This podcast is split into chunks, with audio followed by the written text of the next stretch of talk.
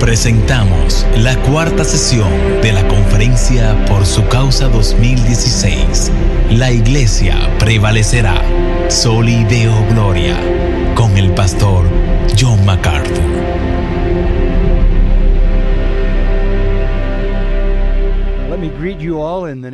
Permítame saludarles a todos en el nombre de nuestro Señor Jesucristo y decir lo bendecido que estoy por poder ministrarles la palabra de Dios y claro, en por su causa. Tengo grandes memorias de mi visita ahí en la conferencia previa. Fue un privilegio maravilloso y un deleite para mí pasar tiempo con el pastor Miguel Núñez y muchos otros que estuvieron ahí y poder conocer a muchos de los líderes, muchas personas mediante esta gran conferencia. Han estado mucho en mi conferencia, han estado mucho en mi corazón. Tengo muchas memorias debido al gran evento, la bondad, la hospitalidad, el maravilloso tiempo de hospitalidad que disfrutamos mientras que estuve ahí antes.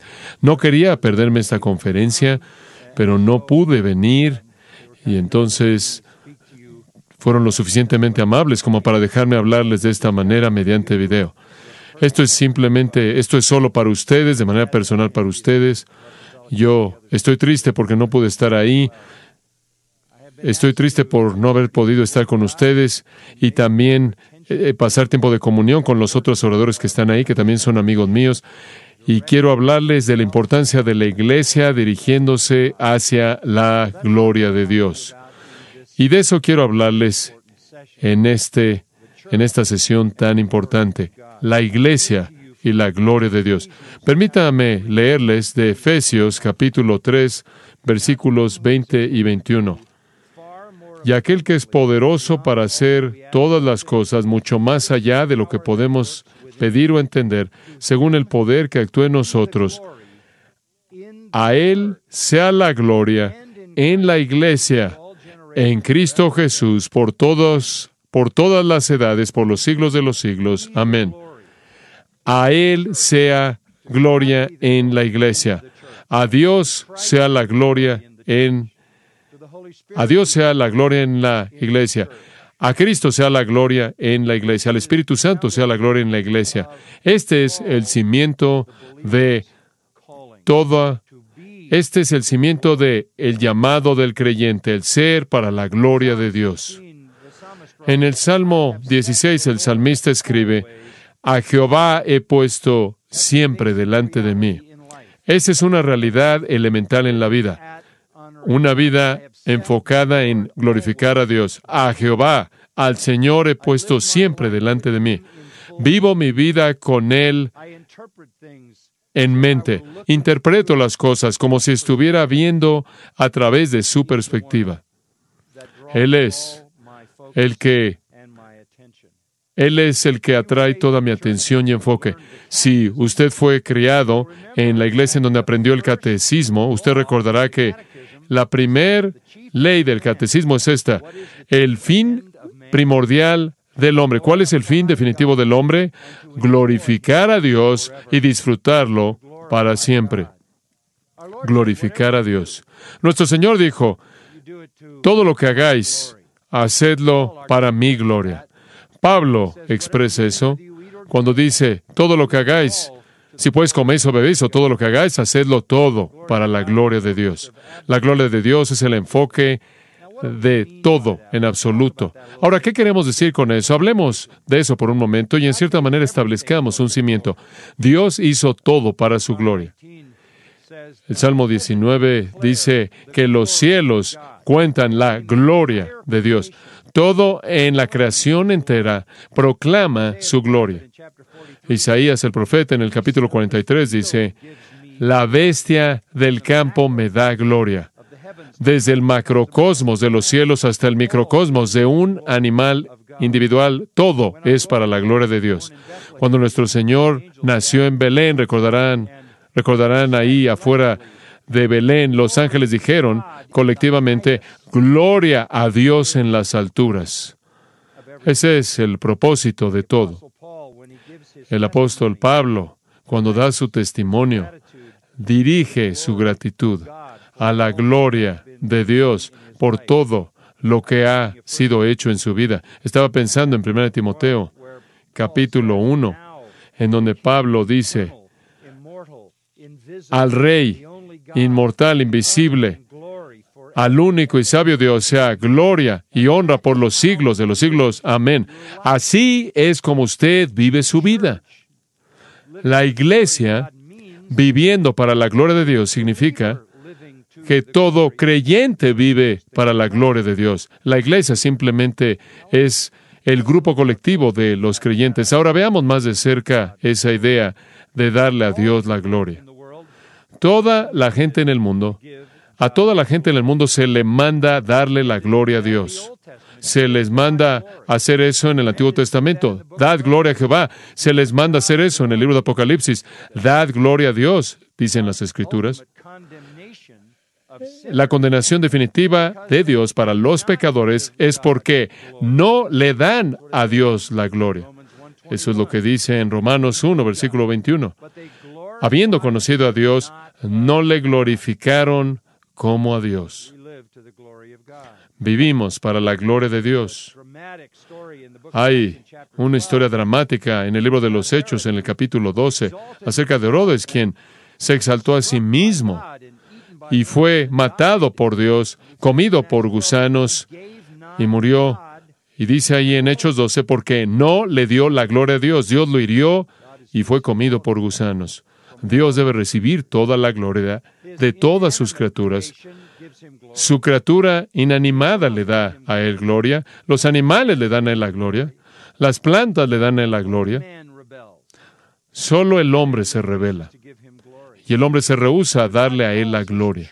Entonces Dios llama a su iglesia, a sus redimidos, como un grupo de personas que viven en el mundo en un mundo que se rehúsa a darle la gloria, su iglesia se vuelve una fuente de gloria dirigida hacia Él. Ahora, ¿qué queremos decir con eso? En primer lugar, hay una distinción que necesita ser hecha entre la gloria inherente de Dios, esto es la gloria que le pertenece a su persona. Cuando decimos la gloria inherente de Dios, queremos decir la suma de sus atributos. Todo lo que la Biblia dice acerca de Dios, acerca de su naturaleza, acerca de sus características, su omnisciencia, omnipotencia, omnipresencia, inmutabilidad, su gracia, misericordia, bondad, su amor, por otro lado, su justicia, rectitud, su ira, todos los, componentes combinados de la naturaleza de Dios constituyen su gloria. Y en el Antiguo Testamento, Dios se reveló a sí mismo y su gloria en luz. Eso era llamada la gloria Shekinah, su presencia en el huerto como luz. Y vemos eso en varios lugares en el Antiguo Testamento en donde la gloria de Dios se manifiesta. Moisés quería ver la gloria de Dios en Éxodo y Dios lo colocó en una roca y le dijo, no te puedo enseñar mi gloria completa, de lo contrario vas a arder vas a caer fulminado, pero te voy a mostrar la parte de atrás de mí. Y Dios veló su gloria y le permitió ver algo de su gloria. Dios tiene gloria intrínseca. Cuando Israel fue desobediente a Dios, el profeta Ezequiel dice, la gloria partió. Y lo que eso quiso decir es que Dios se removió a sí mismo. Él había estado en una ocasión en medio de Israel. De hecho, cuando el tabernáculo fue completado, su gloria descendió y llenó el tabernáculo. Hubo, una, hubo un tiempo en el que, debido a la desobediencia de Israel, en el que la gloria partió. La gloria regresó. La gloria regresó, regresó en forma humana. Y Juan escribe con respecto a Jesucristo, y vimos su gloria, gloria como del unigénito, gloria como del unigénito del Padre, lleno de gracia y de verdad. Entonces la gloria que había partido en el pasado regresó, no en luz, sino en la luz del mundo, el Señor Jesucristo. Y por cierto, en su transfiguración, Él hizo un lado el velo de su carne y su luz gloriosa de nuevo se manifestó, de tal manera que los discípulos que estaban ahí cayeron en un sueño profundo bajo el poder de su presencia. Los hombres han rechazado su gloria, han rechazado a Cristo, se han vuelto en contra de Cristo y la gloria partió y ascendió al cielo. ¿Hay alguna gloria ahora? La hay. La gloria ahora se manifiesta en la iglesia. La gloria que en una ocasión se manifestó en el huerto como luz, la gloria que se manifestó en el tabernáculo como luz llenando ese lugar, la gloria que partió de la nación apóstata de Israel, la gloria que regresó en forma humana en la persona de Jesucristo y ascendió al cielo, esa gloria ha regresado, ha regresado en la iglesia. Fue un, fue un comienzo explosivo para la iglesia cuando descendió el Espíritu Santo y una explosión increíble de poder en el día de Pentecostés, conforme el Espíritu de Cristo estableció su residencia en la vida de todo creyente. La gloria está de regreso. La gloria está en la iglesia. En Cristo estaba velada y esa es la razón por la que en Cristo, esa es la razón por la que Pablo dice en Romanos, la, el mundo no ve la manifestación gloriosa de los hijos de Dios, pero nosotros somos la gloria de Dios manifiesta en la iglesia. Pablo lo expresa de esta manera, Cristo en vosotros, la esperanza de gloria. Nosotros somos la gloria de Dios que el mundo ve. Es algo impresionante pensar en esto. La gloria intrínseca, la gloria intrínseca de Dios ha sido colocada en nosotros, en nosotros. Y eso es algo impresionante. En qué podemos pensar cuando usted reconoce, se da cuenta de que en Isaías 48 Dios dijo, yo no daré mi gloria a nadie más, yo no daré mi gloria a nadie más, a ningún otro, pero su gloria regresó en Cristo porque Cristo es Dios, y ahora su gloria regresa en la iglesia porque viene con el Espíritu de Cristo, el Espíritu Santo, y entonces Dios ha dado su gloria a nosotros, y al mismo tiempo no, no, y al mismo tiempo no se la ha dado a ningún otro, porque es el Espíritu de Dios, es su gloria en nosotros. Cristo en vosotros, la esperanza de gloria. Esto es, esto es algo sorprendente en qué pensar, algo maravilloso en qué pensar, pero no solo está su gloria intrínseca, está su gloria extrínseca. Esto es, hay gloria que es dada a Él. ¿Qué queremos decir con eso? Bueno, en el Salmo 29.1, las escrituras dicen, Dad a Jehová, o dad al Señor gloria, dad a Jehová gloria, dad al Señor gloria. Y como leí en Efesios 3:21, a Él sea la gloria en la iglesia. O Romanos, capítulo 11, esa maravillosa bendición con la que concluye el capítulo 11 y la sección completa de la salvación. Oh, profundidad de las riquezas, de la sabiduría y del conocimiento de Dios. Cuán insondables son sus juicios e inescrutables sus caminos. Porque ¿quién conoció la mente del Señor? ¿O quién fue su consejero? ¿O quién le dio el primero para que le fuese recompensado? Porque de Él y por Él y para Él son todas las cosas. A Él sea la gloria por los siglos. Amén. ¿Qué queremos decir con que debemos darle a Dios la gloria? Si Dios tiene gloria, si Él tiene toda la gloria, ¿cómo nosotros podemos darle a Él la gloria? Bueno, se nos dice que lo debemos hacer. Escuchen a Judas 25. Al único y sabio Dios nuestro Salvador, por medio de Jesucristo nuestro Señor, sea gloria, majestad, dominio y autoridad por todos los siglos. Amén. ¿Qué es lo que esto quiere decir? ¿Cómo es que nosotros le damos a Dios gloria? Él tiene gloria intrínseca, pero a nosotros se nos llama a darle gloria a Él, a darle gloria. ¿Qué queremos decir con eso?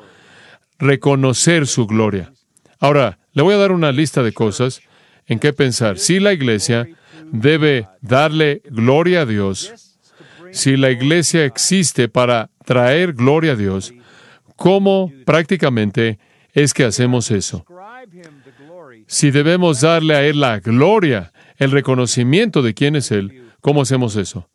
Le voy a dar algunas cosas que las escrituras enseñan. Número uno, le damos gloria a Dios al recibir a Jesús como Señor. Le damos gloria a Dios al recibir a Jesús como Señor. Escuche Efesios 2. Efesios 2 habla de la encarnación de Cristo que Él, más bien, escuche Filipenses 2, más bien, que Él, que Él, siendo en forma de Dios, no estimó el ser igual a Dios como cosa que aferrarse, estando en la condición de hombre, se humilló a sí mismo, haciéndose obediente hasta la muerte y muerte de cruz. Y después dice esto, por lo cual Dios también le exaltó hasta lo sumo y le dio un nombre que es sobre todo nombre, para que en el nombre de Jesús se doble toda rodilla de los que están en los cielos y en la tierra y debajo de la tierra, y toda lengua confiese que Jesucristo es el Señor, y después esto, para gloria de Dios Padre.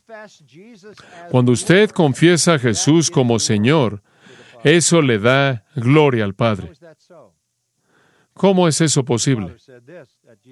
El Padre dijo esto en el bautismo de Jesús. Este es mi Hijo amado. A él oíd. El Padre dijo en la transfiguración, este es mi Hijo amado, en quien tengo complacencia. El Padre está diciéndonos que debemos abrazar a su Hijo, en quien tiene complacencia. El Padre está llamándonos a creer en su Hijo más que confesarlo como Señor. Este es mi Hijo amado. A Él oíd. Cuando usted confiesa a Jesús como Señor, usted le da gloria a Dios, porque usted está haciendo lo que Dios ha... Usted está haciendo lo que Dios nos ha llamado a hacer, confesar a su Hijo. ¿Sabe usted cuando el apóstol Pablo escribió antes en el libro de Romanos la razón por la que debemos evangelizar? Él dijo esto, para traer la obediencia a la fe en todas las naciones por amor de su nombre, por causa de su nombre. ¿Por qué estamos llamando a la gente a creer en Cristo? ¿Por qué estamos haciendo eso? Por causa de su nombre, para la gloria de Dios. Ahora, le hablamos a la gente del Evangelio y hablamos de la importancia de ser salvos y creer en Jesucristo, y debemos hacerlo. Pero, ¿pensamos más allá de la gente? Eh, no los estamos llamando a la salvación solo por causa de ellos, Estamos llamándolos a la salvación para que ellos puedan dejar su rebelión en contra de Dios y glorificar a Dios al confesar al Hijo de Dios como Señor. En tercera de Juan, Juan dice que los predicadores salieron a predicar por causa del nombre, por causa del nombre, el nombre del Señor. Henry Martin fue un misionero en la India. Y cuando él llegó por primera vez, él fue al templo, el templo hindú. Y él quedó horrorizado por lo que vio en el templo hindú. Y la, la desesperación abismal, la forma satánica de sin esperanza de religión. Y él se dio la vuelta y corrió. Él entró en un shock tal que escribió en su diario estas palabras. No puedo tolerar la existencia si Jesús va a ser deshonrado de esa manera. En otras palabras, fue la gloria de Cristo lo que estaba consumiendo el corazón de él y entregó el resto de su vida a predicarle a esas personas para alcanzarlos con el Evangelio. Fue por causa del nombre, no fue por causa del pecador. Ciertamente el pecador se beneficia, pero es por causa del nombre. Comienza con entender al Señor Jesucristo. Comienza con entender la gloria de Dios. Predicamos para que los hombres puedan volverse de aquellos que se rehusan a glorificar a Dios, que no quieren glorificarlo como Dios, y convertirse en aquellos que lo glorifican como Dios. ¿Y cómo hacen eso? Al confesarlo como Señor confesamos a Jesús como Salvador y Señor, glorificamos a Dios. Cuando creemos que Él murió y resucitó por nuestros pecados, como nuestra justificación, glorificamos a Dios. Cuando nosotros reconocemos que Dios va a vestirnos con la, con la túnica púrpura de su propia justicia, cuando creemos en Cristo, glorificamos a Dios. Cuando reconocemos que Dios salva mediante Cristo, glorificamos a Dios. cuando su espíritu nos regenera, establece su residencia y comienza a santificarnos, glorificamos a Dios. Esto es, esta es la razón por la que hacemos lo que hacemos en el evangelismo. ¿Qué es la iglesia? Es una asamblea de personas que tienen un gran propósito, glorificar a Dios. Y comenzaron al confesar a Jesús como Señor. Si usted no ha confesado a Jesús como Señor, sin importar lo que usted haga, usted no puede glorificar a Dios. Este es el punto de entrada. Este es el punto de entrada. Ahora, hay un segundo. Hay una segunda afirmación que es muy importante. Glorificamos a Dios en primer lugar al confesar a Jesús como Señor. En segundo lugar, glorificamos a Dios al apuntar nuestra vida a ese propósito. En otras palabras, tenemos, tenemos que entender claramente que existimos para glorificar a Dios. De nuevo, 1 Corintios 10, 31. Si pues coméis o bebáis, o todo lo que hagáis, hacedlo todo para la gloria de Dios. ¿Por qué habla de beber y de comer? ¿Por qué habla de eso? Porque es lo más rutinario que existe, lo más rutinario que exista son las realidades simples de comer y beber. Sin embargo, inclusive eso puede ser pecaminosamente puede ser pecaminosamente en términos épicos. ¿Cómo sabemos eso? Porque la raza humana entera cayó en pecado y corrupción porque un hombre, Adán, comió algo y pecó. Así de serio es el pecado. No es como si, no es como si Adán tuvo algún tipo de rebelión abierta contra Dios. No es como si Adán maldijo a Dios. No es como si Adán negó a Dios. No es que, no es como si Adán hubiera cometido un acto de inmoralidad. Él comió y la raza humana entera se colapsó en la corrupción debajo del pecado. Entonces, el comer importa, el beber importa, todo importa. Y usted glorifica a Dios cuando usted dirige su vida hacia ese propósito. Sea lo que sea, quiero hacerlo para la gloria de Dios. Quiero hacerlo para su honra. Pablo lo expresa de otra manera. Yo hago mi ambición el serle agradable. Esa es la meta de mi vida. Ahora, ¿cómo es que yo sé si estoy haciendo eso? ¿Cómo sé si estoy viviendo para la gloria de Dios? ¿Cómo es eso? Permítame darle algunas maneras simples en las que usted puede saber. Número uno, prefiere, ¿lo prefiere usted a Él sobre todo lo demás? ¿Usted lo prefiere a Él sobre todo lo demás? Así es como usted sabe. Permítame darle una ilustración de eso que creo que es muy interesante. Se encuentra allá atrás en el capítulo 32 de Éxodo. Es una ilustración muy dramática.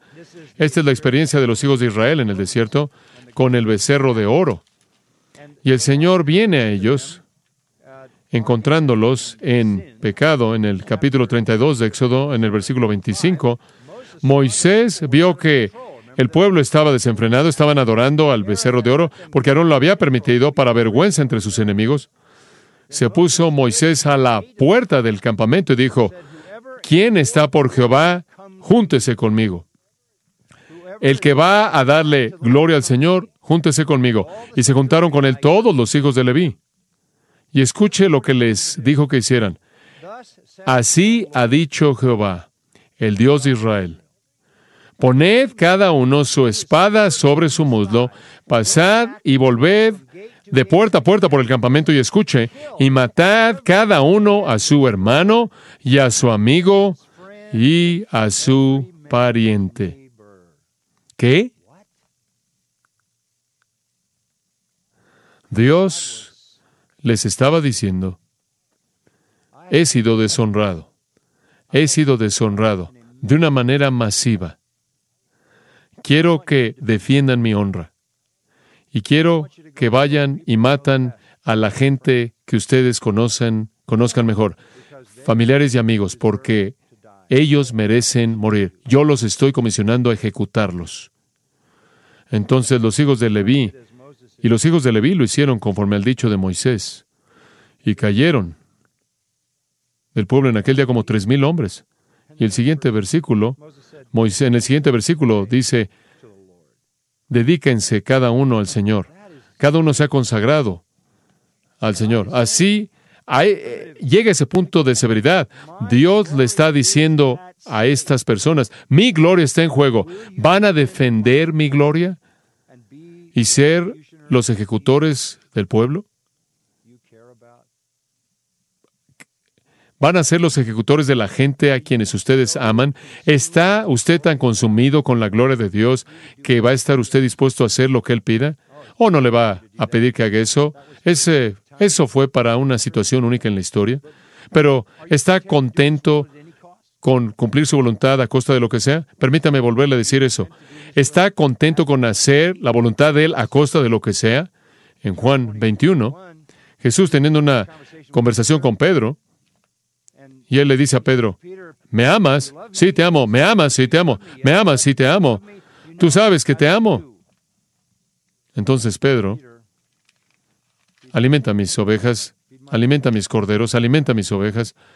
Y por cierto, Pedro, va a venir el día, en Juan 21, 18 y 19, cuando los hombres te van a atar y te van a llevar y te van a matar. Ahora ve y alimenta mis ovejas. ¿Estás dispuesto a hacer eso si te cuesta tu vida? Sin importar el costo.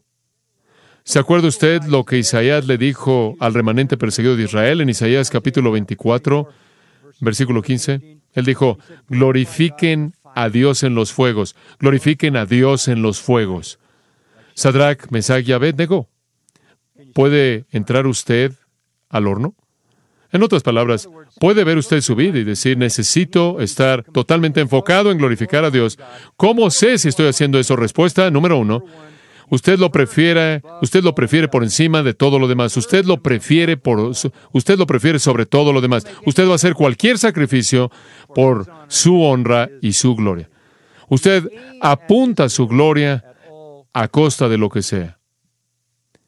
Pedro dice, en 1 Pedro 4, y esto es muy rico. Si sois vituperados por el nombre de Cristo, sois bienaventurados, porque el Espíritu de gloria de Dios reposa sobre vosotros. Si sois vituperados por causa de Cristo, por el nombre de Cristo, el Espíritu de gloria reposa sobre vosotros. Asegúrese de que ninguno de ustedes sufra como homicidio, como homicidio, ladrón o malhechor, o por entremeterse en lo ajeno, pero si alguno padece como cristiano, no se avergüence, sino glorifique a Dios por ello. Entonces glorificamos a Dios cuando lo preferimos por encima de todo lo demás, sea cual sea el costo.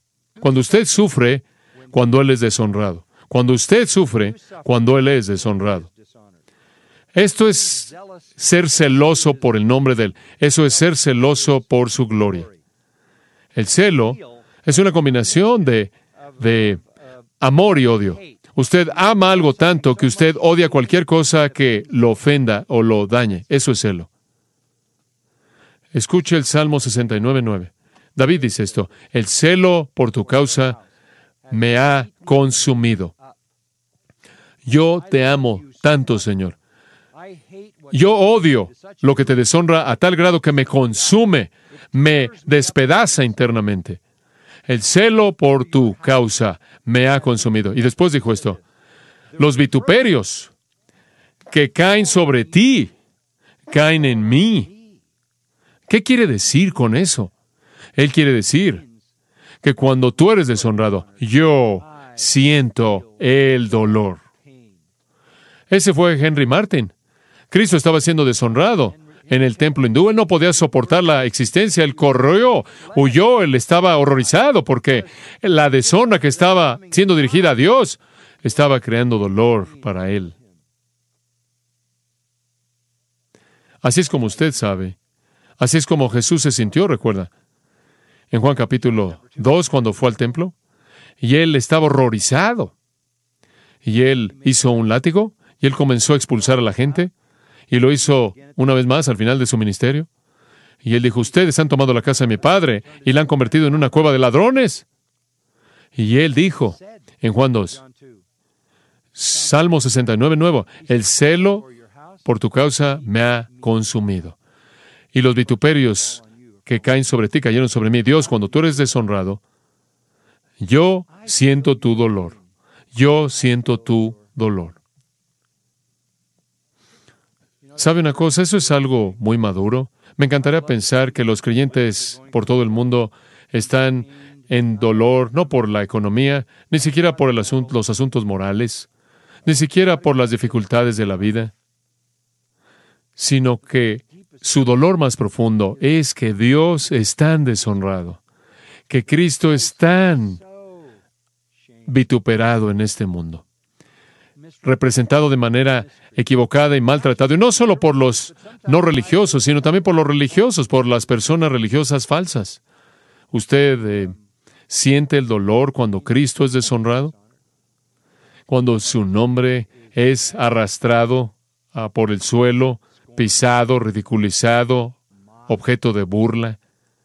Si usted apunta su vida hacia la gloria de Dios, usted va a sentir ese dolor. Algunas veces la gente me dice, conforme he madurado y envejecido, y me dicen, no pareces que, no pareces tener un sentido del humor tan fuerte como antes lo tenías, y eso es probablemente cierto, porque conforme pasan los años, una y pasa la vida, estoy acumulando más y más experiencias de la deshonra terrible que cae sobre mi Señor. Y es una es un peso acumulativo, una carga. Yo no me lo puedo sacudir. A mí me gustaría me gustaría poder vivir un estilo de vida feliz y con, enfrentar todo lo que viene así, pero hay una hay una una carga que se incrementa y en cierta manera casi se explota, casi explota la gran, se va incrementando la cantidad de gente que casi explota, que deshonra a mi Señor y quiero sentir ese dolor. Yo no, realmente no quiero estar preocupado por mi propio sufrimiento, mi propio dolor. Quiero estar preocupado por el de Él. El apóstol Pablo dijo, llevo en mi cuerpo las marcas de Cristo yo comparto, yo participo en sus padecimientos. Y él deseaba, a fin de conocerle, y la participación de sus padecimientos.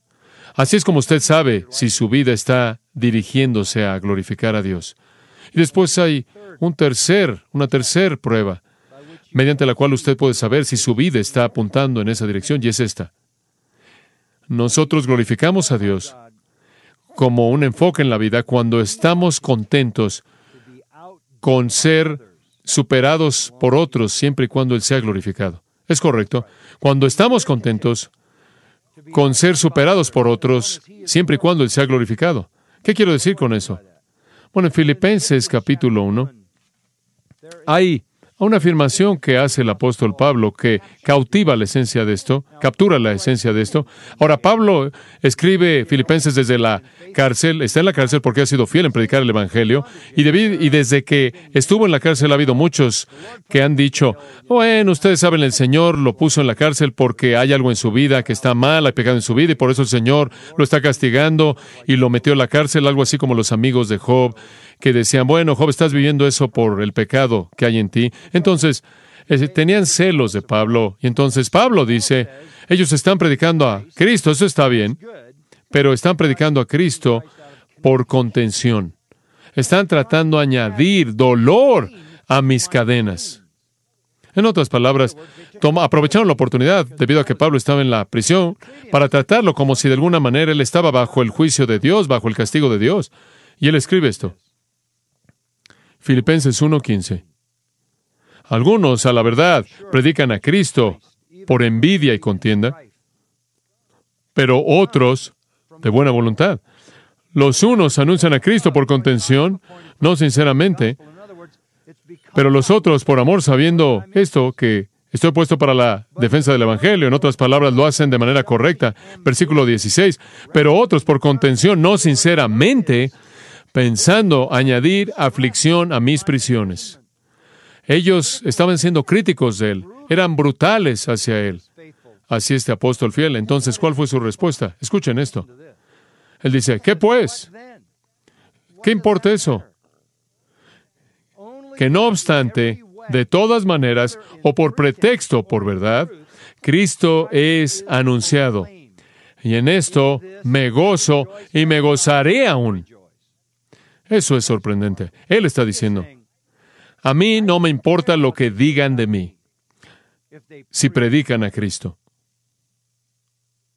Es como si estuviera diciendo que mi vela se apague, siempre y cuando el solo el Hijo de Justicia brilla con sanidad en sus rayos de luz. Usted puede saber si realmente está apuntando a la gloria de Dios. Cuando usted puede estar agradecido porque alguien está predicando a Cristo, aunque esa persona lo condene a usted. Aun cuando quizás ellos tienen una audiencia más grande que usted, o una iglesia más grande que usted, o una influencia mayor que usted. Entonces, ¿cómo glorificamos a Dios? Glorificamos a Dios como iglesia, como individuos. Claro, al confesar a Jesús como Señor para la gloria de Dios. Y después glorificamos a Dios al apuntar nuestra vida hacia ese propósito. Si pues comemos o bebemos, hacemos otra cosa, hacemos todo para la gloria de Dios. Ya sabemos que hacemos eso cuando estamos contentos por ser superados por otros, cuando sentimos el dolor, cuando Él es deshonrado y cuando Él es preferido sobre cualquier otra cosa. De tal manera que decimos que Él es Señor y lo glorificamos y apuntamos hacia Él. Y hay un hay un tercer principio muy importante. Si vamos a glorificar a Dios en la iglesia, lo glorificamos mediante la confesión del pecado.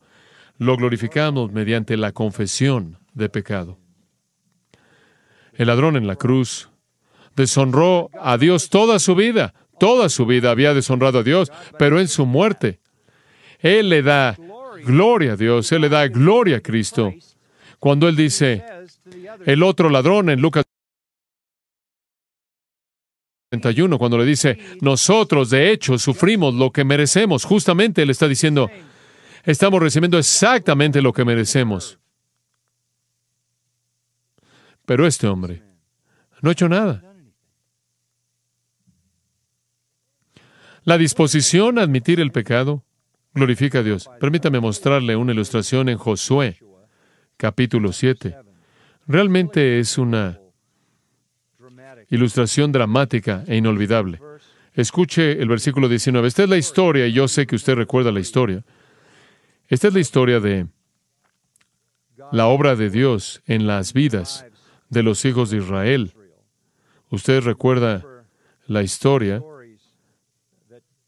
que usted oyó como un niño, y esta sin duda alguna, esta sobresala, esta sobresale, es Josué capítulo 7 y es la historia de Acán. Los hijos de Israel llegaron ahí, se les dijo que conquistaran las ciudades para tomar posesión de la tierra. Dios dijo, no tome ningún botín. Y claro que Acán desobedeció. Y él básicamente hizo exactamente lo que Dios le dijo que no hiciera. Tomó del botín, lo sepultó en su tienda, fue descubierto y después en Josué 7:19 leemos esta Impresionante afirmación. Entonces Josué dijo a Acán, Hijo mío, te ruego, da gloria a Jehová, el Dios de Israel, y dale alabanza. ¿Cómo? Y declárame ahora lo que has hecho. No me lo encubras. Cuando usted esconde su pecado, usted no le da gloria a Dios. ¿Por qué? Porque cuando el castigo viene,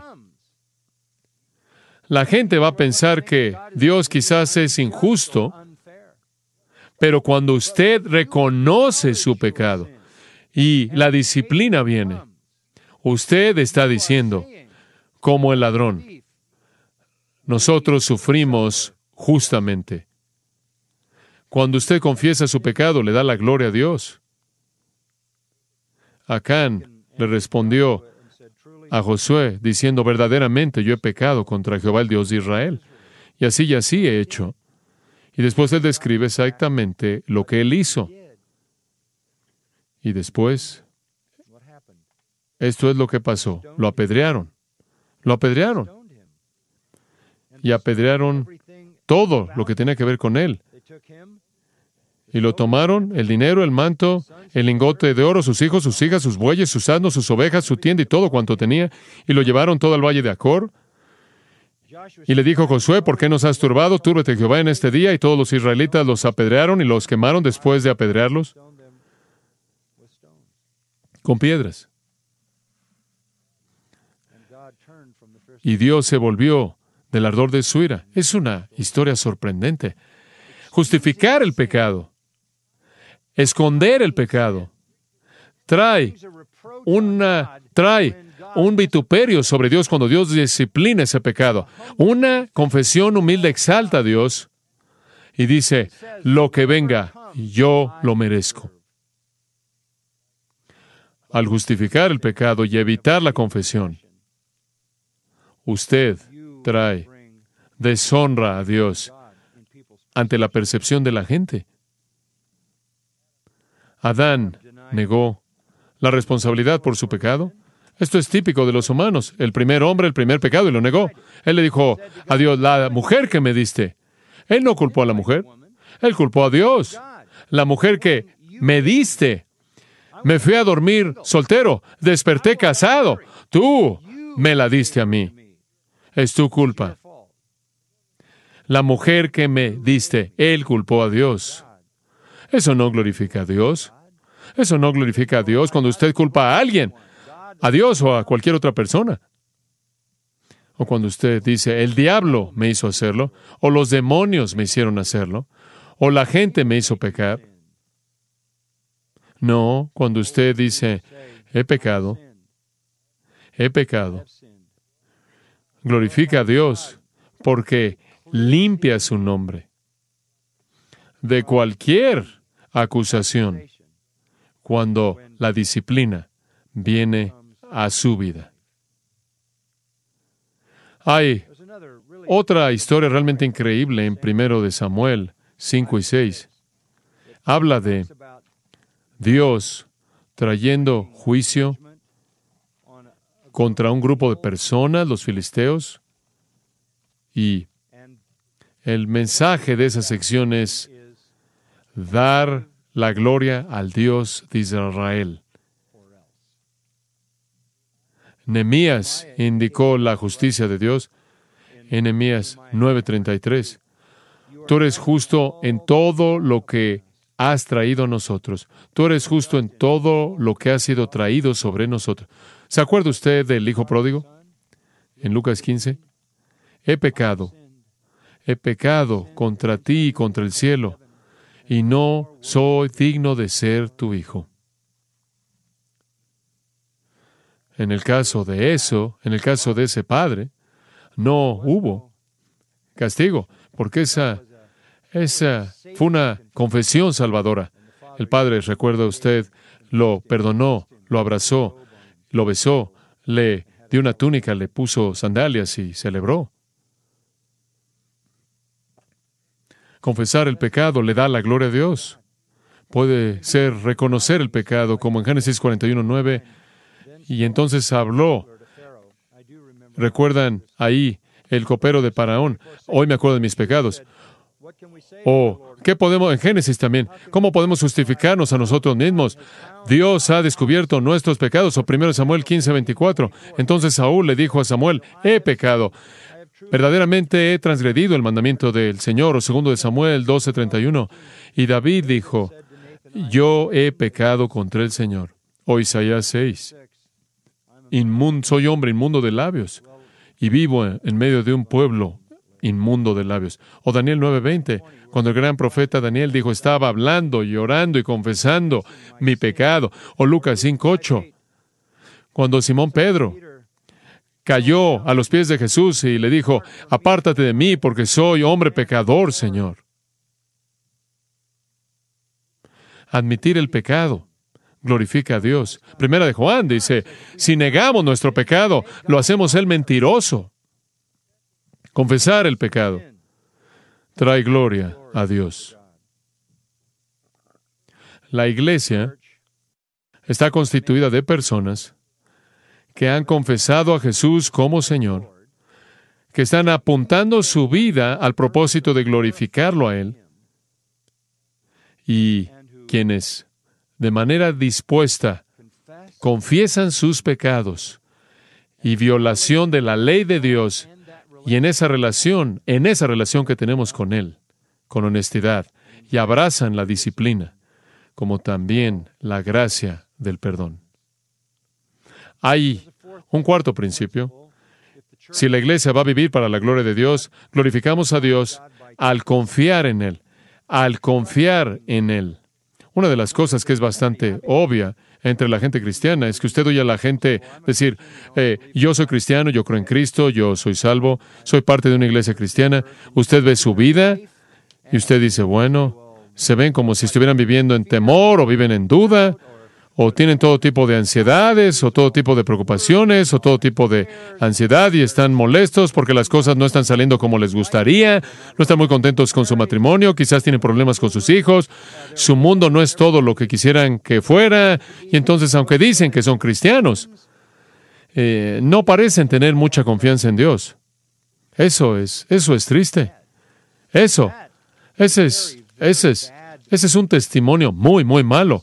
Escuche lo que dice Pablo en Romanos 4, en los versículos 19 y 20. Abraham fue fuerte en la fe, dándole gloria a Dios. Abraham fue fuerte en la fe al darle gloria a Dios. Glorifica a Dios cuando usted confía en Él. Si usted va a decir, yo creo en Dios, yo amo a Dios, yo he sido salvo por la fe en el Señor Jesucristo. Yo soy creyente, soy cristiano, mi vida está en las manos de Dios. Entonces usted necesita mostrar que usted confía en Él. Usted confía en Él. Usted cree en Él. Usted cree en Él cuando Él dice, nos frustramos, cuestionamos nuestras circunstancias, tenemos temor y preocupación y duda. Eso desafía nuestra fe y nuestro testimonio de fe. Necesitamos creer en Dios, creerle a Dios y creerle por todo, absolutamente por todo. Como puede, usted ve evidencias de esto en las Escrituras, particularmente en Hebreos capítulo 11, en donde usted tiene, en cierta manera, a los héroes de la fe, remontándose ahí a la historia bíblica, creyeron en Dios en circunstancias muy difíciles. Le creyeron a Dios. ¿Usted le cree a Dios? ¿Usted cree que tiene un plan bueno para su vida? ¿Usted cree que Él nunca lo va a dejar ni lo va a desamparar? ¿Usted cree que Él está ordenando sus pasos? ¿Cree usted que Él desea lo mejor para usted y sabe que algunas veces eso viene en las circunstancias más difíciles? ¿Es usted como Job? ¿Puede usted tomar lo que enfrente en su vida y aún así creerle a Dios? ¿Puede usted decir con Job, aunque me matare, aún así confiaré en Él? Job estuvo, Job estuvo rodeado de sus amigos que le decían, tú eres pecaminoso, pecaminoso, tienes que admitirlo, por favor admítelo, estás encubriéndolo. Y Job estaba diciendo, eso no es verdad, eso no es verdad tenían esta teología muy conveniente en la que si usted estaba sufriendo era debido al pecado y no era verdad. Todo el sufrimiento de Job vinieron porque Job estaba enseñándole a Satanás algo y Job ni siquiera lo sabía y sus amigos estaban mal. Pero Job dijo, aunque me matare, aún en él esperaré, confiaré. Es como Abraham. ¿Es usted como Abraham quien fue fuerte en la fe y le dio gloria a Dios? Unas cuantas cosas más en qué pensar. Glorificamos a Dios al glorificamos a Dios mediante nuestro fruto, mediante nuestro fruto. No vamos a tener tiempo de cubrir todas las cosas que las escrituras presentan, pero este es un importante.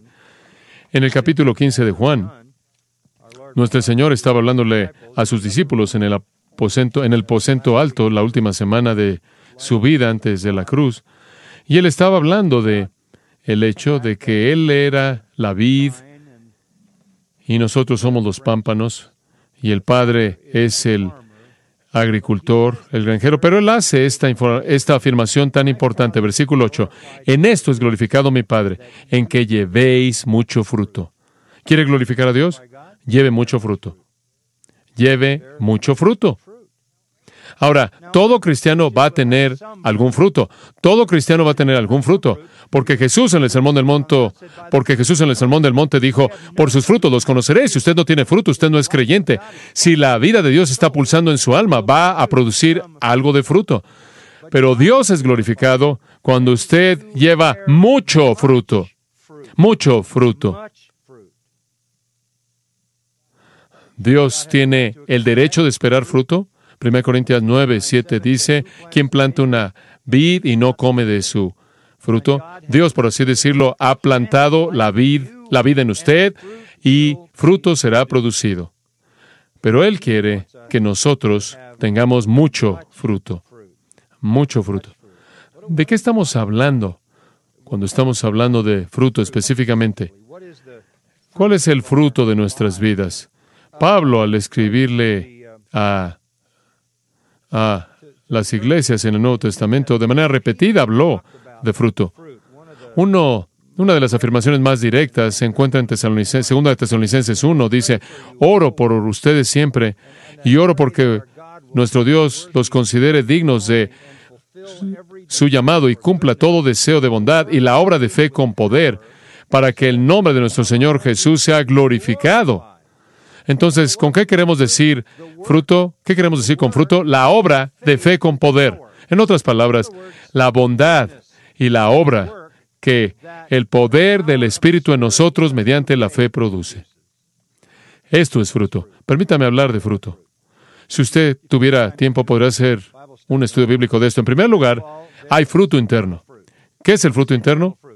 El fruto del Espíritu, Galatas 5, amor, gozo, paz, paciencia, benignidad, bondad, fe, mansedumbre, templanza.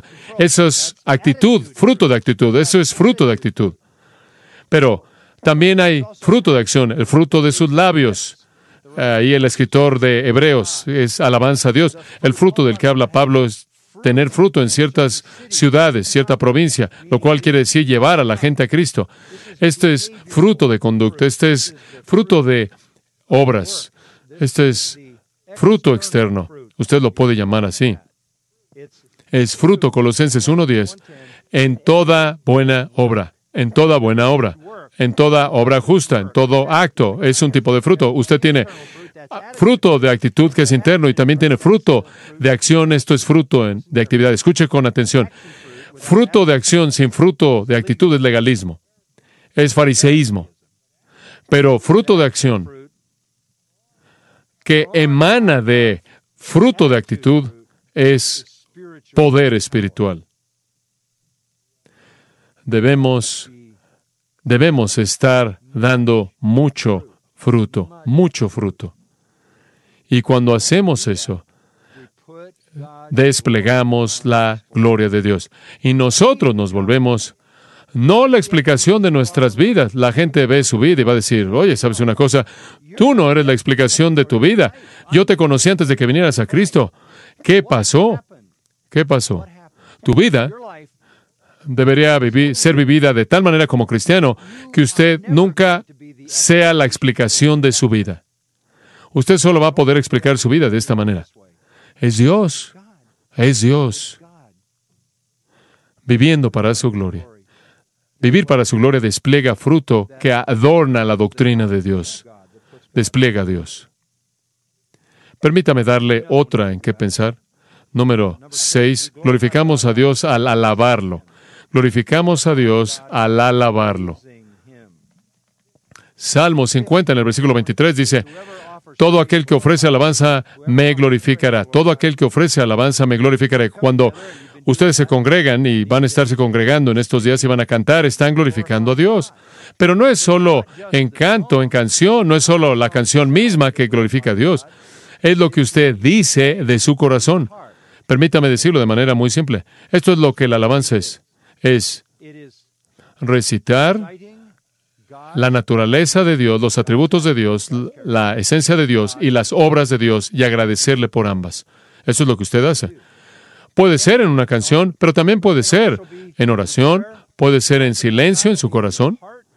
La alabanza es simplemente esto, es proclamar, declarar a Dios y a otros quién es Él toda la gloria de sus atributos y lo que Él ha hecho. Entonces usted va a los salmos. ¿Qué lee usted? Cosas como esta. Dios hizo esto y Dios hizo aquello. Dios sacó a su pueblo de Israel y abrió el mar muerto y hundió al, al ejército de Faraón y conquistó y conquistó Jericó y, y y protegió a su pueblo y toda la historia de lo que Dios ha hecho a lo largo del Nuevo Testamento, en Cristo, la cruz y la resurrección. Alabar a Dios es la recitación de todos los atributos de Dios y todas las obras manifiestas de Él. Cuando usted simplemente elabora una lista. Dios, tú eres amor, justicia, tú eres pureza, tú eres santidad, tú eres sabiduría, tú eres poder. Ese es reconocer, dirigirle a Dios gloria y alabanza. Y después cuando usted muestra cómo eso se manifiesta en la acción, en las acciones maravillosas de Dios en la historia redentora, eso también es alabanza y claro, también agradecerle a Él por quién es Él y lo que Él ha hecho. Esta es la prioridad para nuestras vidas. Adoración. Yo creo que hay personas que piensan que el propósito de la iglesia al congregarse es entretenimiento. No lo es. Ustedes no son la audiencia en la iglesia. Usted no es la audiencia, Dios es la audiencia. Y han venido para alabarlo a Él. Ustedes están cantando, están cantándole a Él. Yo sé que en muchos servicios alguien está cantándole una canción a usted, pero la idea entera es volverlo a usted hacia Dios. Dios es la audiencia. Cuando la iglesia se congrega, Dios siempre es la audiencia de usted, su alabanza es dirigida a Él. Recitar sus obras maravillosas, sus atributos gloriosos y agradecerle por ambos. Bueno, hay mucho más que podría ser dicho. Glorificamos a Dios mediante la oración. Jesús dijo en Juan 14, 13 y 14, que cuando usted ora, Dios va a oír y Dios va a responder por la razón que Él despliega su gloria. Escuche lo que dijo. Y todo lo que pidierais en mi nombre, lo haré, para que el Padre sea glorificado en el Hijo. ¿Por qué responde Dios sus oraciones? Para que pueda mostrar su gloria, pueda desplegar su gloria. Usted quizás tenga algunas cosas maravillosas que están pasando en su iglesia, hay vidas que están cambiando. Usted no se emociona por eso porque usted no fue parte de la oración, pero si usted estuvo orando y usted estuvo llevando estas cosas delante del Señor, entonces cuando el Señor actuó y usted lo supo, usted va a estar diciendo, gracias a ti por responder mi oración. Dios responde nuestra oración por causa de su nombre. Dios responde nuestra oración para desplegar, para mostrar su gloria. Le damos gloria a Dios cuando oramos, porque estamos dependiendo de Él y después podemos alabarlo cuando Él responde. Otro más en qué pensar. Estamos terminando. Glorificamos a Dios al proclamar su palabra. Glorificamos a Dios al proclamar su palabra. Cuando su palabra es proclamada, sus atributos son desplegados y sus actos son desplegados. Entonces Dios es glorificado en la proclamación de su palabra. Escuche 2 de Tesalonicenses 3.1. Por lo demás, hermanos, orar por vos, por nosotros, para que la palabra del Señor se extienda y sea glorificada. La palabra del Señor se esparza rápidamente y sea glorificada. Glorificamos a Dios cuando esparcimos su palabra, porque su palabra tiene poder es viva y eficaz y más cortante que toda espada de dos filos y hace su obra poderosa. La gente es salva por la palabra de Dios, son renacidas por la palabra de verdad, la palabra, la gente es santificada por la palabra de verdad. Jesús dijo, santifícalos por tu verdad, tu palabra es verdad. La gente es confortada y animada por la palabra. La gente es animada y asegurada, confortada por la palabra. Proclamamos la palabra. Cuando proclamamos la palabra le damos gloria. Y un pensamiento final es este. Glorificamos a Dios al traer a otros a Cristo. Glorificamos a Dios al traer a otros a Cristo. Hay un versículo que ha sido una bendición para mí, de la mente y corazón de Pablo y el Espíritu Santo, porque es tan simple. Segunda de Corintios 4:15.